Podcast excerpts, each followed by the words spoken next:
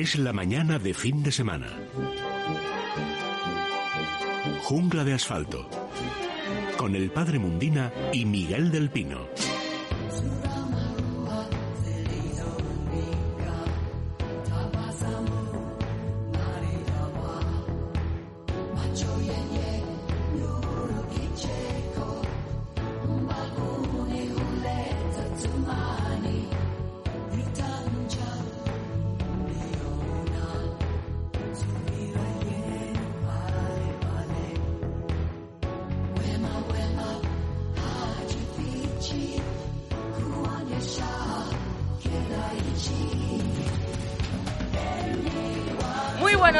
A todos. Son las 11 y 2 minutos, las 10 y 2 en Canarias y estamos de vuelta con Jungla de Asfalto.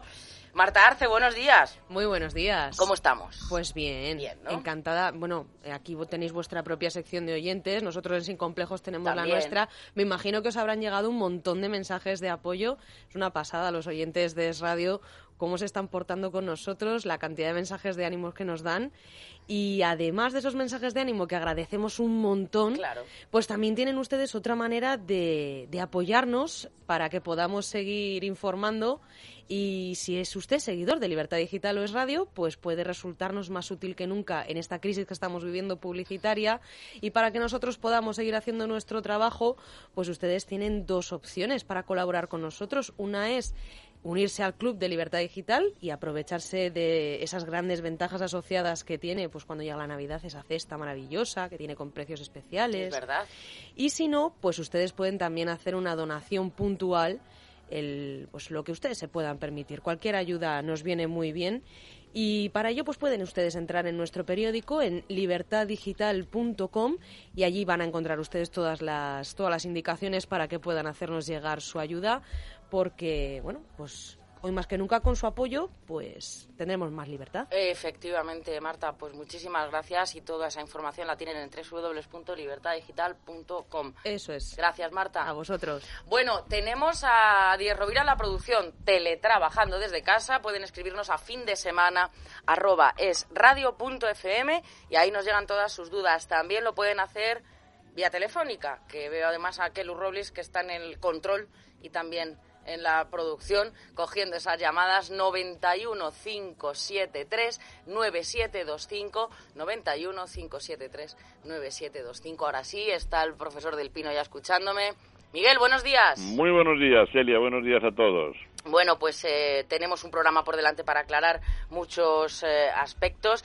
Y aparte, Miguel nos comentaba una oyente. Bueno, antes voy a saludar al padre Mundina. Padre, buenos días. Muy buenos días, Elia y Miguel. Buenos días, padre. Buenos días. Eh, nos comentaba Miguel, una, una oyente precisamente, y es verdad que ha salido esa noticia que el, el Nobel, en este caso, que, que eh, investigó sobre, sobre el VIH, bueno, pues eh, afirmaba, esa noticia salió en el, en el día de ayer, afirmaba, espera que lo tengo por aquí, Ana María Velasco nos lo dice, eh, el Nobel de Medicina por el descubrimiento del VIH, el doctor eh, Montaigne. Luc Montagnier. Efectivamente, dice grupos de los investigadores de otros países apoyando el descubrimiento de ta, ta, ta.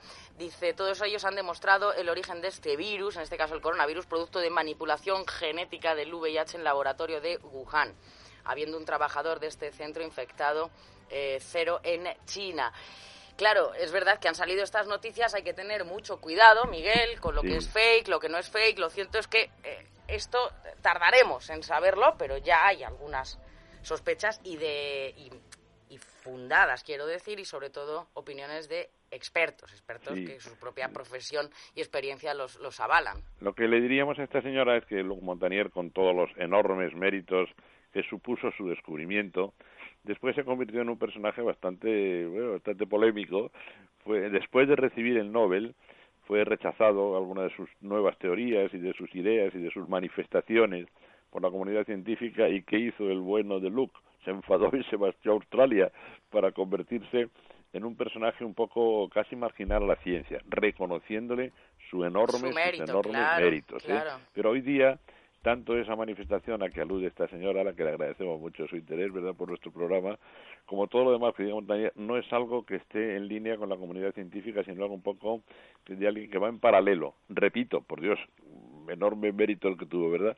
Y luego también es curioso que cuando uno, por ejemplo, como hicimos ayer, él expone una teoría, la, la teoría de la, de la fase sanguínea de la respiración, es una teoría china, ¿verdad?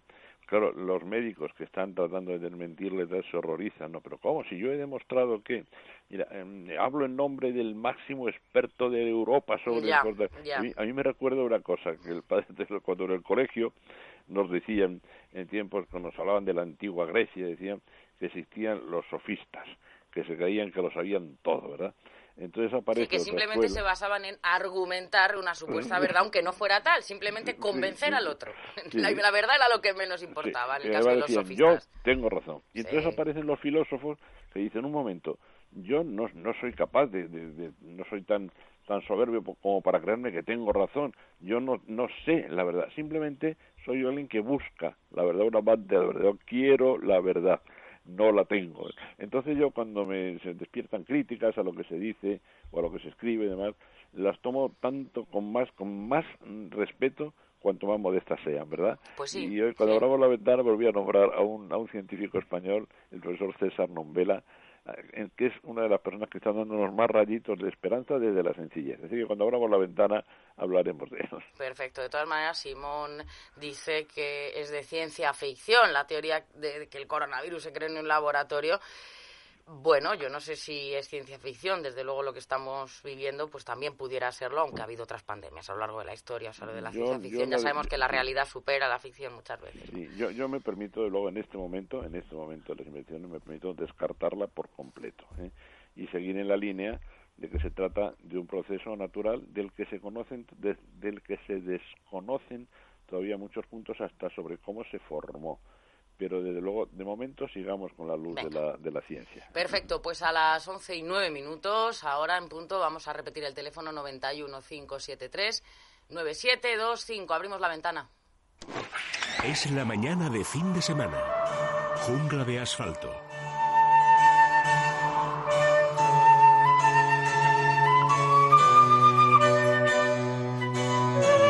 Venga, Miguel, vamos con ello. Pues mira, Elia, mire padre, yo me mantengo en mi, en mi trabajo, teletrabajo, como está, de tratar de leer todo lo que puedo y de tratar de analizar lo que me comentan verdaderos expertos, amigos y, y otros en los que tengo plena confianza. Buscando siempre, es mi intención, una lucecita de esperanza, de esperanza en la ciencia, en la ciencia. Y el- he leído hace unos días ya en el diario ABC unas manifestaciones del profesor César Nombela, al que tengo verdadera admiración profesional y afecto personal, en donde dice que tenemos una ventaja sobre otras pandemias que ha sufrido la humanidad. Nunca jamás hemos estado en condiciones de conocerla tan bien. Por ejemplo, cuando las tremendas epidemias de cólera del siglo XIX, es que no se sabía ap- apenas ni, ni cuál era el enemigo. Fíjate que lo, lo llevaban por España los pobres segadores, claro, se iban contratando por temporada según avanzaban las cosechas, por lo tanto lo llevaban del sur, donde se segaba antes, al norte, y así lo repartían por toda España sin saber ni siquiera quién era el enemigo. No digamos a las epidemias medievales de la peste, ¿verdad? Donde sí había ratas muertas, pero, pero es que no se sabía ni, ni si era la rata o quién, cómo se iba a saber entonces que era una pulguita la que transmitía al hombre a través de la rata. En fin, estaban verdaderamente sin saber de qué se trataba. Ahora, en muy pocos meses, no sabemos cuándo nació el virus, yo creo, si se me permite una opinión particular, que mucho antes de ser declarado, pero en muy pocos meses, sean tres, cuatro o cinco si se quiere, conocemos ya el genoma completo del virus. Conocemos a su asquerosa familia, por no decir otra cosa peor, ¿verdad? Entonces sabemos su genealogía. Sabemos que este tipo de servovirus, una familia especial de virus con ARN, pues tiene un árbol genealógico y podemos hacer una clasificación pues como la que puede hacer el padre Mundina de las plantas de que nos habla o puede hacer yo de los animales de lo que hablo también, ¿verdad? Una clasificación de saber quiénes son sus padres, sus abuelos, su pedigrí, sus ancestros, ¿verdad? Este tipo de virus sabemos hoy, estos virus con ARN de este grupo, que son parásitos que parasitan a diversos mamíferos, pero que fundam- fundamentalmente se basan en el ataque a los murciélagos. A partir de aquí, una rama, diríamos una bifurcación de su familia, de su especie, de su género, se, se divide en los que atacan a los murciélagos, puramente a los murciélagos, y otra que ataca a los pangolines. Otra, una tercera, atacaría a las civetas y otros carnívoros semejantes, ¿verdad? Y no sabemos exactamente el punto en el que se origina la ramificación que da el SARS-CoV-2, que es el virus humano, ni tampoco quién es el animal exactamente a partir del cual se transmitió al hombre. Por eso me permitía yo ayer decir claro, me van a hacer caso a mí a estas alturas en los comités técnicos del gobierno, ¿verdad? Pero que sería muy interesante que en esos comités de expertos tan tan sabios como callados, porque no participan en las interminables alocuciones del señor presidente, 40 minutos por mes. Pues no nos dice nunca quiénes son. lo, está, está identificado, yo lo conozco, lo que pasa es que tampoco lo quiero. Bueno, una de ellas, doña Armelinda, que es una eminente científica, pues fue la que dijo que cuando le dijeron que se había peligro en que se jugara el Valencia-Atalanta, el, el, fútbol es una tontería, a mí no me gusta el fútbol, algo parecido, ¿no? Perdóneme si no es exactamente así, doña Armelinda, pero bueno, hizo una, una declaraciones al respecto que no fueron muy, eh, por lo menos muy bien entendidas. Pero bien, que debería haber en ese comité uno o varios veterinarios, puesto que lo que no hay duda ninguna es de que se trata de una zoonosis, es decir, de una enfermedad que se originó en un animal y a partir de ahí ha pasado al hombre. ¿Cómo? ¿Cuándo? ¿En qué momento? Eso falta por señalar en el árbol genealógico, pero eso es más científico que práctico, ¿verdad? A partir de ahí, pues todas las teorías que se están desarrollando son teorías más sobre la forma de tratarlo. Ya sabemos lo que es y como decía el profesor César Nombela, eso es un avance muy grande, porque por ejemplo conocer hasta su genoma, gen por gen, lo conocemos perfectamente, permite, abre muchas puertas a la esperanza de cómo tratarlo, cosa que no tenían en absoluto nuestros congéneres humanos hasta hace aproximadamente 50 años, por no decir menos, ¿verdad? A partir de ahí surgen teorías. Inmediatamente médicos eminentísimos las rebaten y buscan mm, argumentos bioquímicos para decir, no, esto no se origina así, se origina así. ¿Qué es lo que ha ocurrido con la teoría china y que ha motivado algunas, algunas intervenciones de nuestros oyentes también al respecto, ¿verdad? Aclarando siempre nosotros que se trató de una teoría, de una teoría nacida en China, que explica muchos puntos interesantes y que está siendo sometida, como es natural, a discusión, a debate, algunos la han rebatido pues casi por completo, de aquí sale la luz, ¿verdad? Y esto es la ciencia. mira, ojalá se hubiera discutido así con el cambio climático de los, iba a decir, de las narices, ¿verdad? En vez de haberse dado, por cierto, todo lo que decía Al Gore y su compañía, y compañía cuando comenzó. Bien, pues a partir de ahí, luces de esperanza. Nuestro compañero Diego Sánchez de la Cruz, por ejemplo, en Libertad Digital habla de los avances que está haciendo Israel, también de la que estábamos hasta ahora calladitos, el avance sobre la vacuna. Y cuando se dice, es que las vacunas tardan por lo menos dos años en poder ser eh, comercializadas porque tienen que pasar por una legislación enorme. De acuerdo, de acuerdo, claro que sí, pero a veces en situaciones de alta emergencia como esta, pues a lo mejor hasta la ley puede cambiar para que puedan salir al mercado antes, eh, un poco antes de lo que sería normal. En definitiva, vamos a abrir una luz de esperanza y recordar lo siguiente, los más eminentes científicos del mundo, pero científicos de verdad, ¿eh? hablo de científicos de verdad, miles, están en este momento todos luchando contra la pandemia. Pienso que allá para el otoño mm, podemos tener muchas armas para derrotar a este nuevo enemigo. Y eso sí, a esperar al siguiente, porque la lucha entre los microorganismos, en este caso entre los virus y el hombre, no ha hecho más que empezar. Eh, tendremos que acostumbrarnos a convivir con ellos y a confiar en la ciencia. Venga, pues confiamos en, en la ciencia y obviamente está avanzando. Veremos a ver.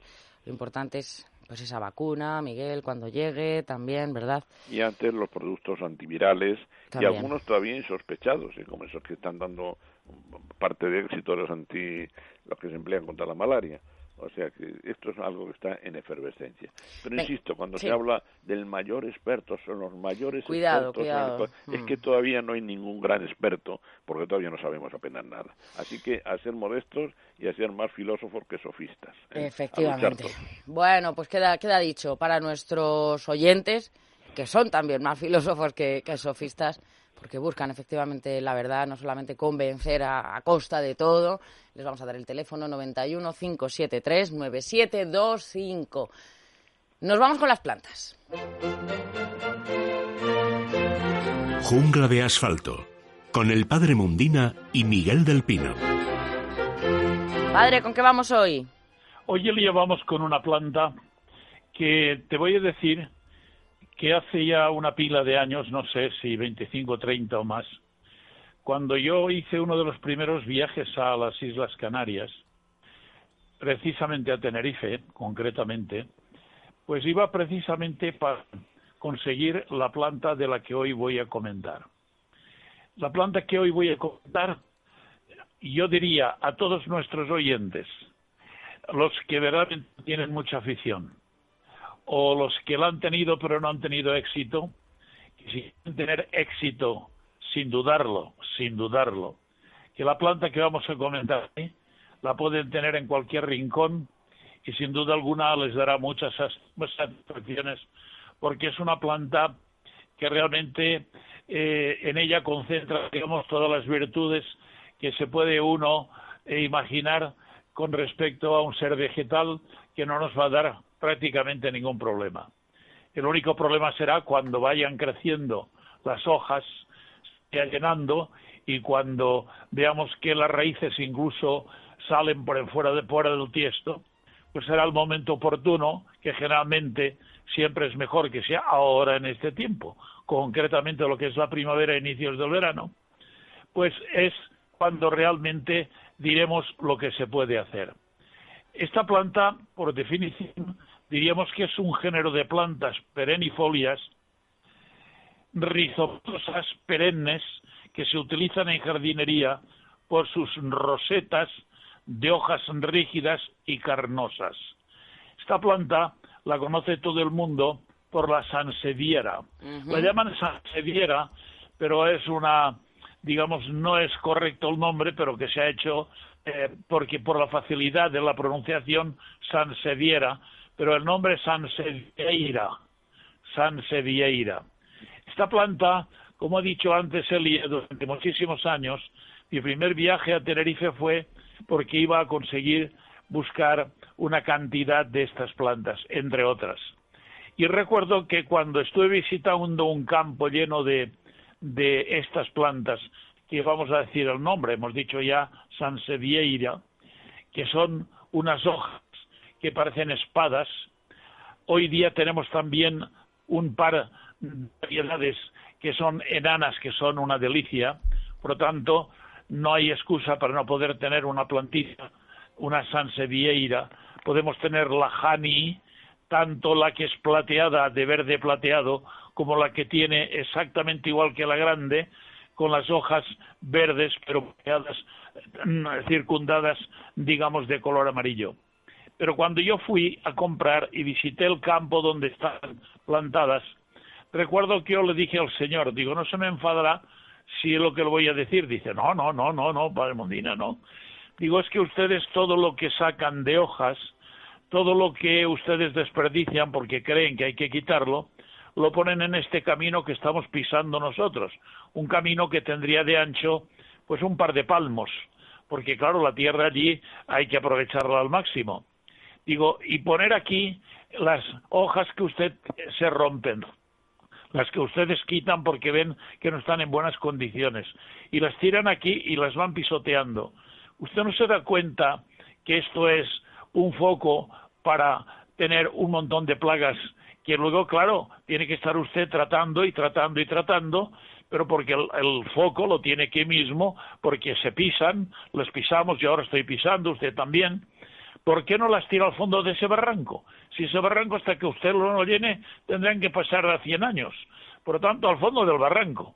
Y ahí no pasa absolutamente nada. Bueno, esto es simplemente, bueno, pues un detalle que yo le, vamos, le digo, no me se me enfade porque, porque, en fin, no, no hay para qué, pero es porque esta planta, cuando la comprábamos, claro, tú la compras y luego te la envían con otro, otro, con otra cantidad de plantas que has comprado y entonces hacen un container y te lo envían.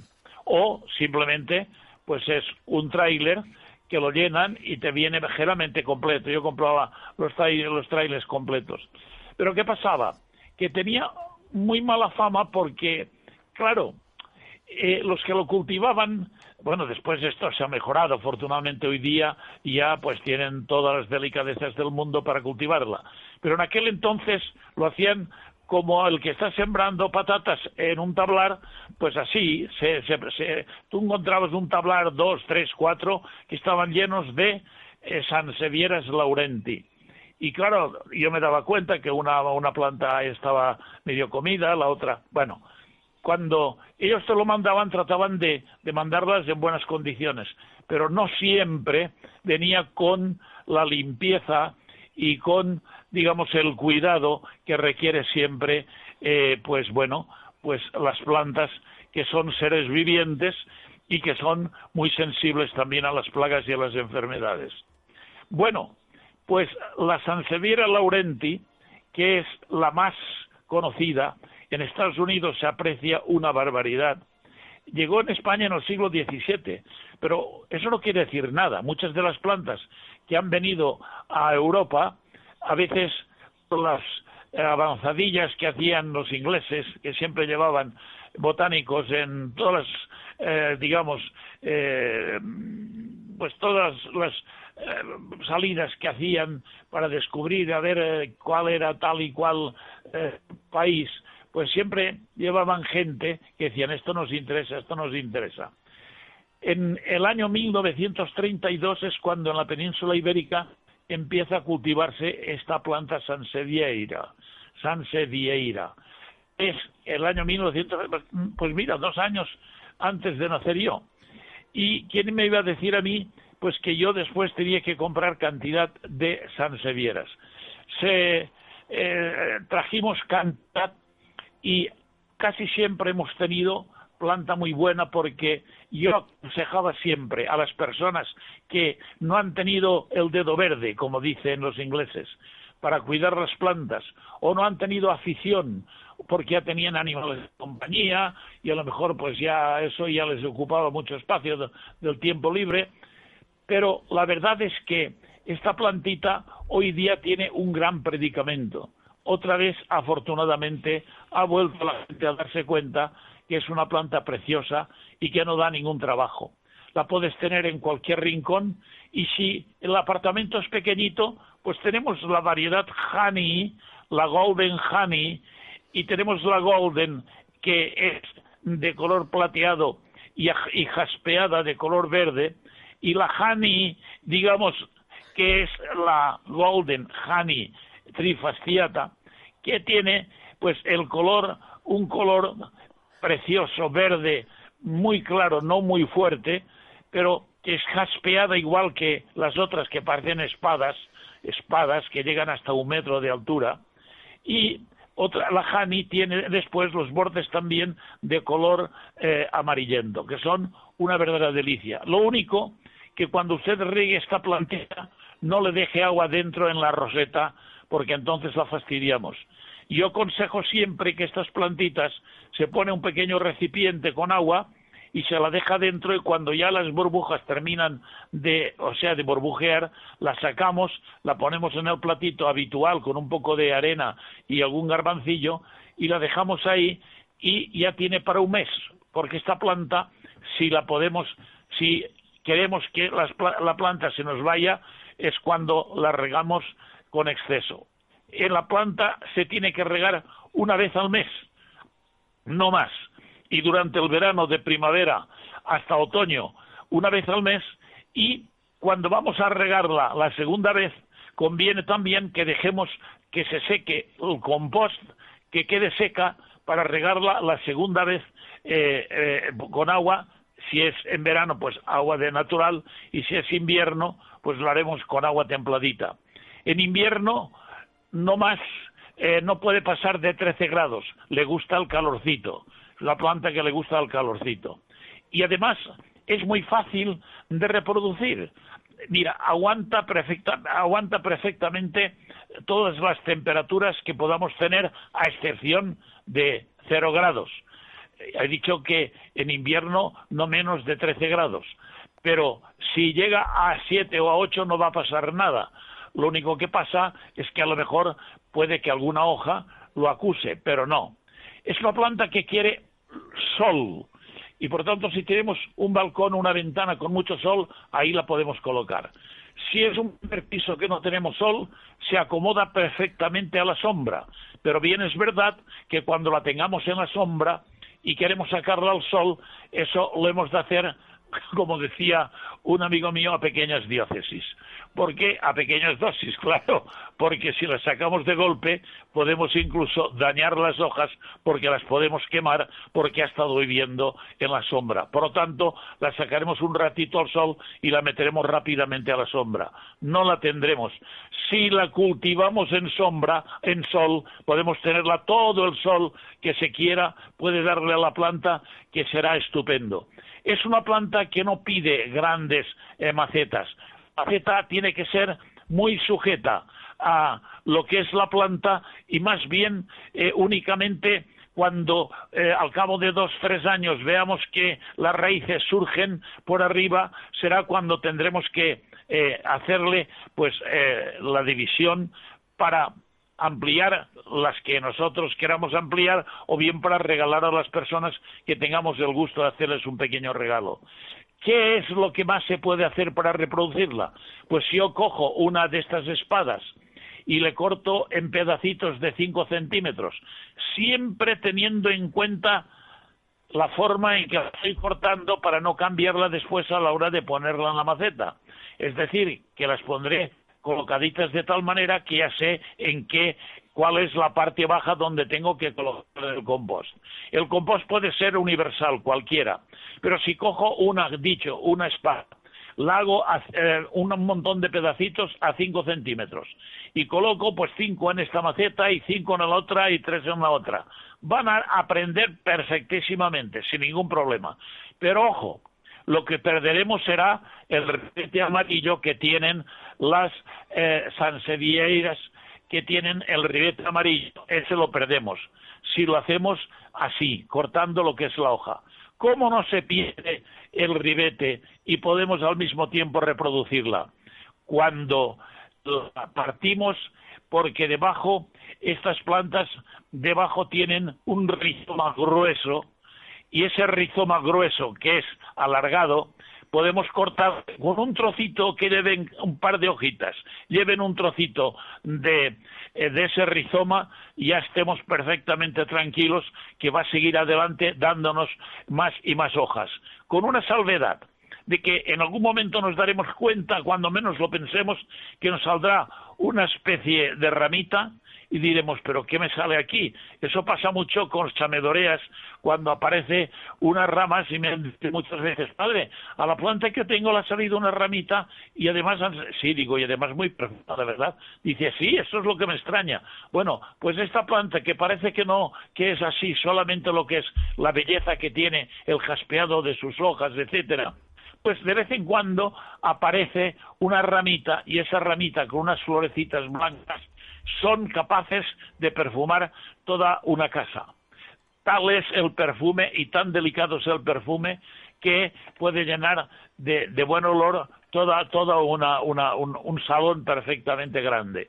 Por lo tanto, eh, hay eh, mil cosas que podríamos decir de la Sanseviera, porque yo le tengo una especial devoción, porque eh, es la planta que he recomendado a todos aquellos que no han tenido afición al mundo vegetal, le he dicho, ponga usted una sansevieria y la, la concretamente eh, la que es Trifascieta laurenti, laurenti. El nombre científico viene pues de un príncipe, eh, Raimundo Sangrio, que era príncipe de San Severo, y por eso a este, este príncipe le dieron, porque era aficionado al mundo de la naturaleza y a las plantas, y le pusieron el nombre a Sansevieira por el príncipe San Severo. Muy bien. Podríamos decir infinidad de cosas.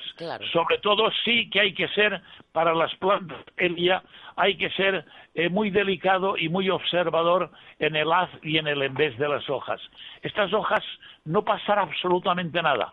Solamente tiene una enfermedad que hoy por hoy no se le conoce remedio y por lo tanto cuando eso aparece lo mejor es cortar la hoja y hacerla desaparecer, quemarla, es cuando desde la punta de la hoja hacia abajo aparece como una especie de color amarillento que no es por exceso de riego, porque el riego hemos dicho que una vez al mes y basta.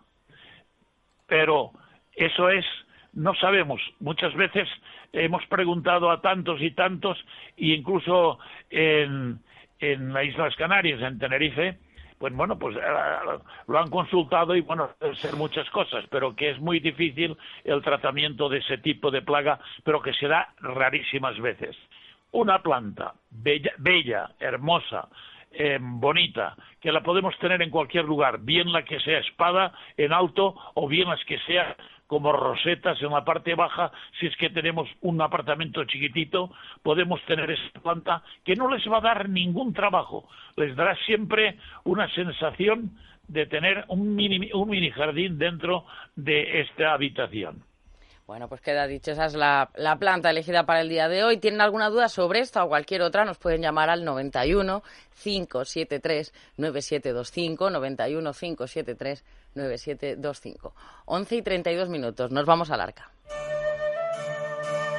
Jungla de asfalto, con el padre Mundina y Miguel del Pino. Miguel. Bueno, pues vamos allá. ¿Qué perros son más buenos? Y lo digo por lo siguiente. Entre las virtudes que le podemos, que le tenemos que pedir al perro, en este momento especial de confinamiento en nuestras casas, hay una que es especialmente, una cualidad que es especialmente importante, que es lo que podríamos llamar, pues, bueno, obediencia para entendernos y sobre todo, pues, capacidad social. Hay que recordar una vez más que el perro es un animal social que vive en una familia y que esa familia es su horda, con perdón de la familia, en la que nadie se escandalice, pero para el perro somos una horda de lobitos, ¿eh? y además todos, toda la familia. Él, lógicamente, en esa horda tiene un instinto social que le convertiría, si pudiera, en el número uno. Hay perros de naturaleza más sumisa, pero lo de que el perro tenga un condicionante genético a comportarse de una manera u otra es discutible, ¿eh? discutible y también se discute entre los etólogos. Pero en principio, el perro social, punto. Eso no hay quien lo discuta, el gato no, ¿eh? el perro es social. Vive en una manada, que en el caso de los cánidos llamamos horda, y él quisiera mandar. Lo que pasa es que algunos no se atreven por su por su carácter tímido, ¿verdad? Quiere mandar. Y si quiere mandar y le dejamos, se puede convertir en algo insoportable. Pero algo insoportable que se puede desfogar con largos paseos, que ahora no podemos darle.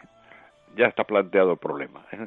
De manera que los perros dominantes, los perros que muestran un carácter pues de querer estar constantemente hiperkinéticos en movimiento constante, mandando, cogiendo cosas, jugando con objetos, tal, en este caso, en este momento que no podíamos esperar que llegara, pueden ser un problema en casa. Y además un problema difícil en este momento de solucionar, porque la terapia mejor es el ejercicio. Si un perro es demasiado inquieto en una casa, si un perro se muestra rebelde, si muerde cosas, si nos quita los zapatos y tal, la terapia dice, ah, vamos a dar un paseo, no cayendo en el chantaje, ¿eh? que no nos lo pida el perro rompiendo algo para que lo saquemos, sino llevando un programa de salidas normal de tres veces diarias y un paseo largo. Pero ahora no podemos. Hay que reducirlo a un simple paseo cerquita de casa, no podemos ir ni hasta el parque, en muchos casos lo que está lejos, esto supone un problema. Y en este caso, añoramos cuáles son los perros de comportamiento más social, o si me permitís que lo mm, vulgarice un poquito más, las razas más obedientes. Obediente quiere decir pues que se comporta de una manera correcta. ¿Cuántas veces, Elia, hemos dicho que si un perro muestra problemas de comportamiento serio, por ejemplo, querer morder cuando se le va a manipular la comida, ¿eh? O querer mordijear demasiado la correa cuando se le saca a la calle va mordiendo la correa. A mí me da lástima cuando veo a una persona con un perro eh, dando un paseo y el perro mordiendo la correa constantemente me dan ganas a veces y a veces no me aguanto decir, mire, este perro quizás necesitaría un poquito de, educación para porque no le está usted dejando disfrutar del paseo, ni disfruta él porque va histerizado, ni, ni le deja disfrutar a usted como ocurre también cuando los parques se obsesionan en la época de las castañas, del, castaño de indios, en jugar con la castaña y no atienden ni a otros perros ni a nada. En casa pueden ser un problema. Mm, un chuchillo, un perro sin raza, pues puede mostrarse encantador y puede ser un perro excelente como animal de compañía. Prueba de ello que afortunadamente cada vez más vamos se va haciendo más normal el recoger un perro en una residencia o en un albergue y adoptarlo, ¿verdad? Pero si, quisiéramos caer en el tópico, que no lo es tanto, de decir cuáles son las razas caninas más obedientes, de mejor comportamiento social, pues como natural se han hecho en el mundo suficientes encuestas y estudios como para poder hacer un bosquejo, ¿verdad? Tenemos ahí a nuestra querida Marta Arce, ¿verdad? Eh, Marta tiene un precioso perro que, por cierto, como mérito para ella, digamos también que lo adoptó, que es un Border Collie. Pues bien, querida Marta, tu Border Collie, al que yo quiero mucho, ya lo sabes, eh, es el perro, es la raza considerada mundialmente como más sociable y más obediente. A lo mejor mm, dice Marta, bueno, eh, es muy bueno, buenísimo, es un perro precioso. Los Border Collie son perros maravillosamente sociables. ¿Por qué? Pues porque es un todoterreno, es decir, la mezcla de cualidades, cuando le pedimos a un perro no solamente una cualidad, sino varias, pues una de dos, o conseguimos un cóctel insoportable o llegamos a la perfección. El border es por una parte pastor y por otra cazador, ¿verdad? Está considerado unánimemente en el campo de la cinofilia, la ciencia que trata del que estudia los perros, como el número uno en obediencia y en, me dejáis que lo diga, me dejáis en bondad. Claro, ya, es ya me entendéis, ¿verdad? ya me entendéis, ver. La segunda, bueno, en, pruebas de obediencia, el Border Collie se comporta también, se puede esto medir, se comporta como el número uno. La segunda raza es mi preferida, el más completo, el más equilibrado de todos, el pastor alemán. El pastor alemán, a pesar de su potencia, porque es que el pastor alemán es un perro impresionante, una mordedura que parece la de un lobo, sin embargo, por su temperamento equilibrado, es sumamente obediente con su amo, al que normalmente adora. Pero eso sí, el pastor alemán es un perro, dicen los estándares siempre, indiferente con los extraños. usted ve un pastor alemán precioso, ahora que están reponiendo las, las aventuras de Rex, el perro policía, uno ve un pastor alemán por la calle y dice, no resisto la tentación de acariciarlo. Y le pregunta a su amo, ¿muerde? No, no, no. Va uno a hacerle una caricia a un pastor alemán y normalmente muestra la mayor indiferencia. Es una de sus cualidades, ¿eh? maravillosamente obediente y sociable con sus amos, pero indiferente con los extraños. Y estos no son tópicos, son cualidades contrastadas. El tercero, medalla de bronce, el labrador retriever.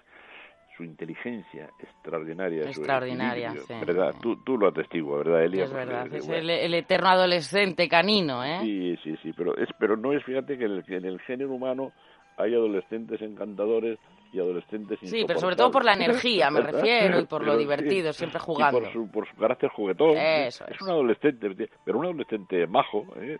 que, lo, que los hay en la especie humana también. también, también, hay esperanza, sí. pero no es adolescente insoportable, también los hay, muchachos y muchachas, sálvese el que pueda. ¿eh? soy, soy muy majos en general pero la adolescencia tiene problemas a veces en el ser humano de falta de madurez, ¿verdad? El labrador es un adolescente maduro. No me ha salido mal la definición, ¿verdad? Efectivamente.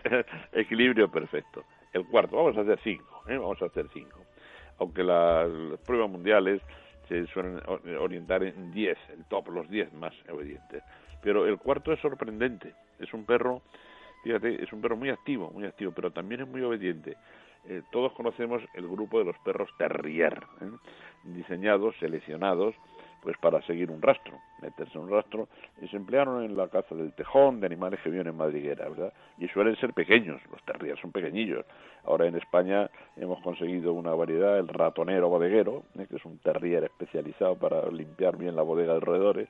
Sin embargo, el que figura en el cuarto lugar entre los perros obedientes es un terrier gigante. No estoy hablando de un elefante, ¿eh? pero de un terrier casi tan grande como un pastor alemán, lo cual para un terrier es mucho, hasta el extremo de que fue seleccionado por el ejército y por la policía en Irlanda, pues como ha podido serlo en Alemania el pastor alemán. Estoy hablando del Airedal Terrier, Terrier.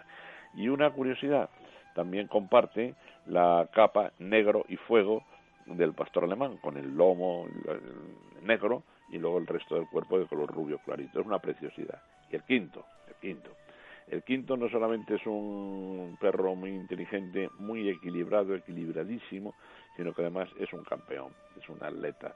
Es el perro que cuando se inventó ese deporte al que se llamó agility, agility, que es una especie de, slalom, si lo consideramos desde el punto de vista de deporte humano, el slalom saltando, salvando palos y tal, o si se quiere también comparable a la hípica, los ejercicios que tiene que hacer un caballo en hípica, ha sido incapaz ninguna otra raza de mejorar sus resultados. Hablo del pastor belga Groenendael, porque hay tres tipos de pastores belga, el teruel, el, el negro, para entendernos. ¿eh?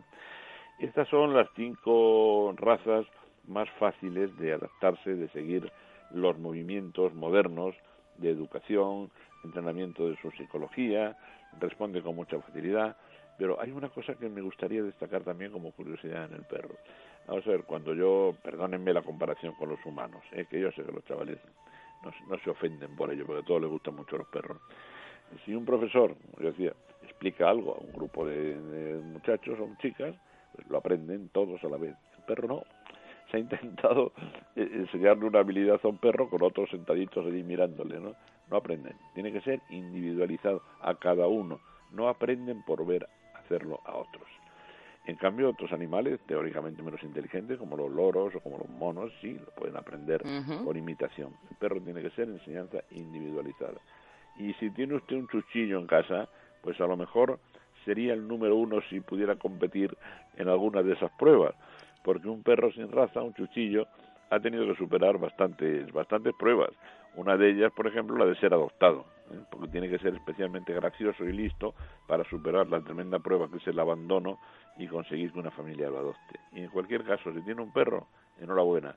Y no solamente porque lo tenga, porque tenga la posibilidad de hacer un paseo con él, sino sobre todo por, el, por la compañía y porque un perro asegura que ustedes en casa, por mucho que dure el confinamiento, usted no va a aburrirse.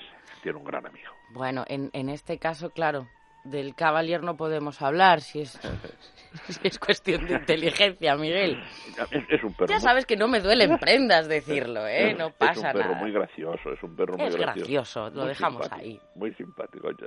Y en particular hay un perro de esa raza que yo creo que reúne todas las cualidades caninas. Es Pipo.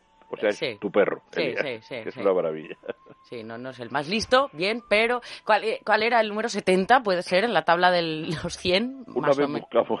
Está bien, está bien. Bueno. En la tabla de los 100. Yo creo que apareció por el 74 así, pero estaba ahí, ¿eh? Pero estaba ahí dando las todas. Hombre, por lo menos sí. Bueno, las 11 y 43 minutos. Miguel, luego nos recomiendas algo de nuestros amigos de Menforsan. De Sí, momento sí, voy tenemos, a dar Tenemos consejos importantes de Menforsan. Voy a sí. dar la web www.menforsan.com. Eh, higienizantes, sobre todo, entiendo, ¿no? Sí, sí, claro, y prácticos, consejos muy prácticos para este momento. Es que el confinamiento requiere, pues, pues, formas especiales de actuar y Menforsan también nos lo recuerda en este sentido. Bueno, perfecto. Nada, vamos a hacer una pequeña pausa, 11 y 44 minutos, y enseguida volvemos. Tenemos dudas, tenemos eh, visitas, super primavera, les anuncio. Enseguida volvemos. Jungla de asfalto. Con el padre Mundina y Miguel del Pino. ¿Quieres que tu mascota esté guapa y se sienta bien? Menforsan, la marca líder en cosmética natural para tus mascotas, soluciona todas las necesidades de higiene y limpieza de nuestros fieles amigos. Todos los productos Menforsan están registrados y garantizados por Laboratorios Bilper, fabricante homologado y certificado desde 1958. Puedes encontrar los productos Menforsan en pajarerías, tiendas especializadas y clínicas veterinarias. Descubre los productos más naturales y el catálogo más completo del mercado. www.menforsan.com Tener un sistema inmunitario fuerte puede ayudarte a prevenir la gripe y el resfriado. Refuerza tus defensas con Immunobalance, complemento alimenticio con extractos vegetales, vitaminas y minerales que contribuye a mantener y fortalecer el sistema inmunitario. Refuerza tus defensas con Immunobalance y di adiós a la gripe y los resfriados. De venta en farmacias, para farmacias y herbodietéticas. Jungla de asfalto. Con el padre Mundina y Miguel del Pino. Pues nos vamos a, a Palma de Mallorca. Está allí Carlos. Tiene una duda para el padre Mundina. Carlos, buenos días. Buenos días, llamo desde Santañí, el pueblo más bonito de Mallorca. Ah, bien, perfecto. Entonces, la pregunta es muy sencilla. venga. Eh, vamos días, a ver. Carlos, lo escucho. Bueno, buenos días, padre.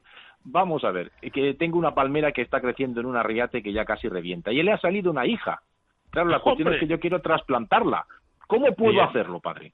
Bueno, pues mira, eh, ¿te ha salido de- desde la parte baja o está Sí. un poco más arriba? Ah, baja, baja. Bueno, pues coge un cuchillo muy finito, muy finito.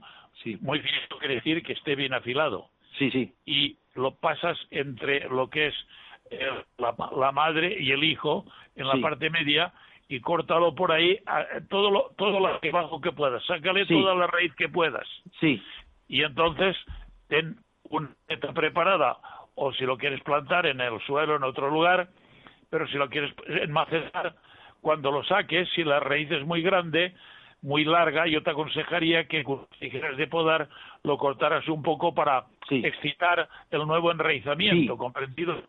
Y entonces le tienes preparado un compost universal mezclado con un poco de arena, compost universal, que lo puedes comprar en cualquier floristería. Bueno, digo comprar, y ahora no es, no es fácil. Pero si tú tienes, eh, si no puedes ir a comprarlo, bueno, pues prepara una tierra buena de donde tienes la planta madre, eh, un poco si puedes, y le mezclas algo de compost, sea de el que tengas a mano, si es que lo tienes. Me, refiero a abono de, de, cualquier clase, pero orgánico, es decir, si tienes de, eh, de corral o de caballo o de lo que sea, pero que esté compuesto. Lo mezclas con la tierra y la plantas en ese, en ese macetero que has preparado en la maceta. Y, y luego le haces buen riego y tranquilo y adelante. Venga, pues queda resuelta esa duda eh, de Carlos. Vamos ya con la super primavera, Miguel. Ezequiel nos está escuchando. Bueno, Ezequiel anda revolucionado. Parece mentira que un naturalista encerrado pueda hacer tantas cosas y pueda relacionarse. Super primavera llamamos a la coincidencia de que este año sea un año excepcionalmente bueno para el campo. Creo, padre, que los jaramagos llegan a la cintura, en fin, es una cosa impresionante. Y además Ezequiel tiene noticias, está muy relacionado y desde su encierro pues nos puede contar muchas cosas interesantes. Así que buenos días Ezequiel. ¿Qué tal, Miguel? Buenos días. Nada, sabemos que están todos los naturalistas, amigos, eh, revolucionados por ver esta, esta primavera tan bonita desde la ventana, pero hay que dar ejemplo, ¿eh? Hay que dar ejemplo. Cuéntanos, Ezequiel, detalles de esta, de esta primavera maravillosa. Detalles, pues. hay que nos hace falta, ¿eh? Nos hace falta optimismo, ver aunque sea por la ventana del campo y que nos cuenten cosas bonitas. Sí, sí, hay que seguir quedándose en casa, cumplir todas las instrucciones que nos manden, todas las precauciones, pero desde la ventana de casa podemos ver aves que pasan. Y el otro día vi una gaviota por aquí cerca que estaba súper confiada, no sé qué haría tan cerquita, palomas torcaces que están aquí aterrizando en el campo de fútbol delante de mi casa, el, un cernícalo, un cernícalo hembra que daba vueltas por aquí y la verdad es que la fauna, como decís, está muy confiada, muy tranquila. Si, si tuvieran conocimiento dirían, ¿dónde se habrán ido?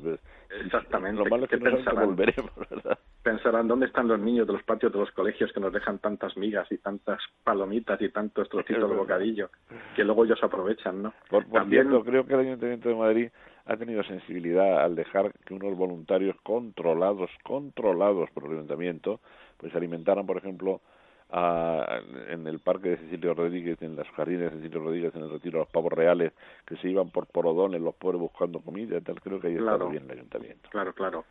También hay que decir que en, en, en, plena naturaleza siguen naciendo pues todas las aves, eh, eh, ya tienen pollos muchísimas aves, los mamíferos también, por supuesto, en los centros de cría del lince que hemos hablado estos días están naciendo linces continuamente. Es un Tienes contactos con ellos, ¿verdad? Te informan. Sí, sí, pues, por supuesto.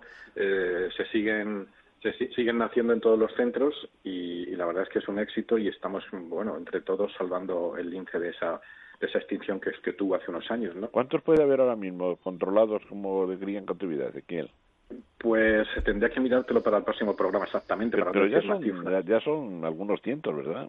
Pero sí que ya nacen muy bien las crías, no hay una mortalidad muy alta, porque puede haber mortalidad de enfermedad, de, muerte de las madres, pero se, se, está todo monitorizado, se tienen cámaras en todos los lugares donde está el lince, en cautividad, por supuesto, y entonces inmediatamente que, la, madre se le ve con, algún tipo de mal acto o, algún, algún hermano también que se pelea de una manera muy salvaje, enseguida se retira ese... ese Oye, qué, curioso, porque esa conducta de la infancia del lince pues puede resultar un poco casi desagradable para, para quien no lo conoce, pero efectivamente la selección natural en el lince empieza ya en la mismísima camada, donde puede haber algún ejemplar demasiado dominante que quiere imponerse sobre sus hermanos, ¿verdad?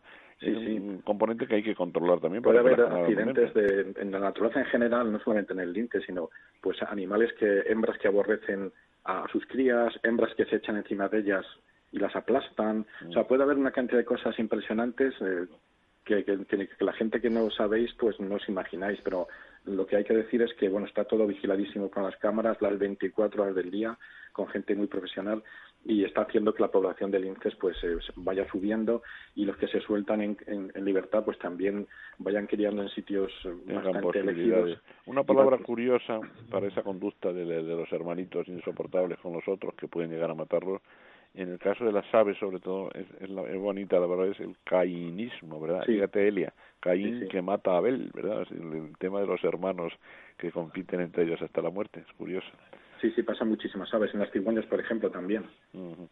Es Una forma de selección natural. Empieza ya.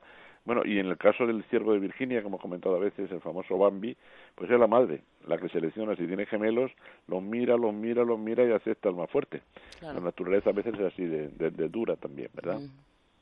Pero bueno. que hay, hay, que prepararse para que cuando salgamos podamos eh, tener el equipo de naturaleza preparado, los climáticos limpios, las cámaras preparadas y, y, salir a recibir esa primavera que nos espera en 15 o 20 y días. Y para sorprendernos con muchos con muchos paisajes, porque estoy viendo, nos mandan oyentes fotos de sus lugares ¿no? de, de residencia, donde viven. Hay humedales en la zona de La Mancha, por ejemplo, que, que se están se están llenando otra vez. Es verdad que bueno, pues está lloviendo estos días, pero es curioso, algunos sitios casi casi es milagroso. ¿eh? Se da una se da una mezcla de circunstancias sí. maravillosas de esta primavera. Me han mandado a mí vídeos y fotografías de piscinas de chalés que están, claro, no hay nadie, están toda la gente pues en las grandes capitales y esas piscinas de los chalés y de urbanizaciones, incluso de, de paradores, pues están llenas de patos.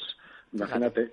Y algún, me, me comentaba Ángel Febrero, un querido amigo, de todos los oyentes que en el pequeño estanque, la semana que viene a ver si podemos hablar con él también, que en su pequeño estanque, en su jardín están viniendo hasta, hasta de reales, hasta patos reales sí, ahí sí, para pasear.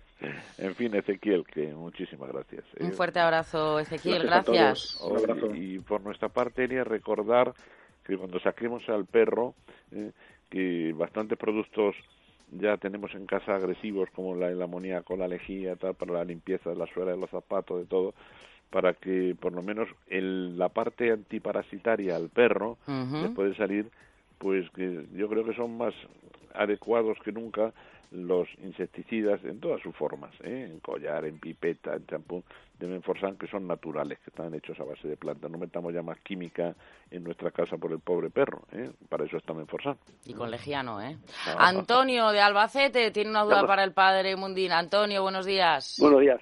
Eh, padre, Sí, Antonio. Mire usted, buenos días. Soy, soy seguidor suyo desde que usted estaba en televisión, ¿eh? O sea, Hombre, una admiración. Te lo agradezco en el alma, ¿eh? Pero, no, es verdad, era así, una cosa de miedo. Bueno, mire usted, yo tengo una parcela en el campo, es una segunda, una segunda residencia, una vivienda, y planté Sí. sobre una jardinera que hice de obra una chumbera, que yo técnicamente no sé cómo se llama. Chumbera una es la chu- que- cuyo fruto es el higo chumbo, pero no sé cómo se llama. Claro, una chumbera está bien.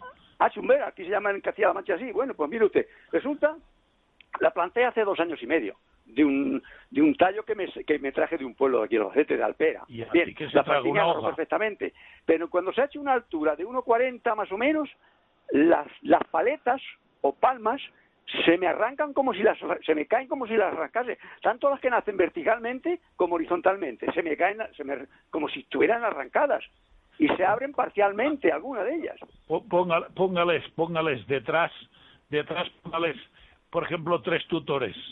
Para es que, tengan... tengo, la tengo sobre una pared. La tengo sobre una pared Ah, porque la jardinera es de obra y la tengo sobre una pared. y- Pero, y eh, usted nada, se arranca como si las arrancasen de, de cuajo, desde Ya. su nacimiento, de su collo y así. Y digo, ¿qué Pero consiste usted, esto? usted suele, suele abonarla con abono orgánico, suele No. echar algún... No le he ¿Cómo abonado, se- tengo abono, pero no le he echado, le he echado basura. Échele basura, pero orgánica, mantillo, sí, me échele. tengo mantillo. Échele, échele, porque esto es lo que probablemente le está pidiendo la planta. Bueno, se nos han, se nos han colgado las, eh, las líneas, por lo que me dice que el uno está Miguel también por ahí. Sí, aquí estamos. Ahí aquí, estás. aquí estamos, Oye, lo de la basura, es verdad, esto se decía mucho. Dice, cava hondo basura y tira el libro de agricultura, ¿verdad? esto decían en los Hay personas que eso sí, que en la, en la fa- el padre a veces nos cuenta cómo hacer compost, que no echen basura animal, eso quiere decir re- rastros de pescado, espinas, tiene que ser siempre vegetal, Siempre ondas de patatas. Bueno, y esas, es esas máquinas de compostaje que también están funcionando bastante en algunos sí, en sí. algunos hogares. Es muy bonito cuando se tiene un pequeño jardín, o tengo un cubo de compostaje Y también hay el compost del, del lombriz, la lombriz de tierra también, que, que fue el primer animal También, protegido también. de la historia. ¿eh? Sí, esa pregunta sería buena para un concurso. ¿Cuál fue el, el primer animal protegido de la historia de la humanidad? La lombriz de tierra, que la protegieron los romanos, Ahí porque está. sabían que hacía buen bantillo. Claro que sí. Bueno, tenemos a- nada, la última duda muy breve a Remedios de La Coruña. Tiene una duda para usted, padre Remedios. Buenos días. Hola, buenos días. Buenos días, Remedios, dígame. Mire, yo que, a- el otro día cuando habló de la planta de moco de pavo, aquí en Coruña no la encuentro por ningún lado. Yo no sé ¿Qué si es? usted tiene, tiene viveros y las puede mandar o ¿Qué es lo- cómo me puede hacer con una. ¿Qué es lo que no encuentra? La planta moco de pavo. Eh, Bueno, parece que tenemos problemas. La planta que, que recomendaba el otro día el padre Mundina, pero bueno, es que ahora mismo también los viveros están, están cerrados, ¿no? Es, complicado eh, encontrar Pero. ¿qué planta ha dicho? el moco Elia? de pavo, padre. Moco de pavo. Sí, Ah, sí. que el otro día habló de ella. Que el otro día yo de ellos, sí, sí, sí. Sí, o la cola de zorro también se podía llamar, ¿verdad? También cola de zorro. Perfecto. Pero, pero ahora, probablemente en La Coruña, ahora estará todo cerrado. Y, En bueno, toda te- España, padre, en toda Es España. complicado, es complicado. Claro. Bueno, que nos despedimos, pero volvemos el, el sábado que viene, Miguel. Bueno, hasta el Fuerte sábado. abrazo, Cuidaros padre. mucho, ¿eh? Fuerte abrazo, que vaya es que bien. ahora, Elía, no puedes aconsejar nada porque está todo cerrado y, Claro. Y, y no puedes aconsejar nada. Cuidar Claro. bien las que ya tenemos en casa, ¿verdad, padre? Igual que los animales. Eso sí, claro. Cuidar eso lo- sí. las- bien las que ya tenemos. Vamos a hacernos cargo de lo que tenemos, ¿eh? que eso Claro, también claro. es Disfrutarlo y a importante. valorarlo. Un fuerte abrazo, adiós. Adiós. Adiós. Bueno, adiós. las 11 y 58 minutos, nada, una pausita, enseguida volvemos que hasta la una y media continúa la mañana de fin de semana, hasta ahora mismo. Jungla de asfalto. Con el padre Mundina y Miguel del Pino.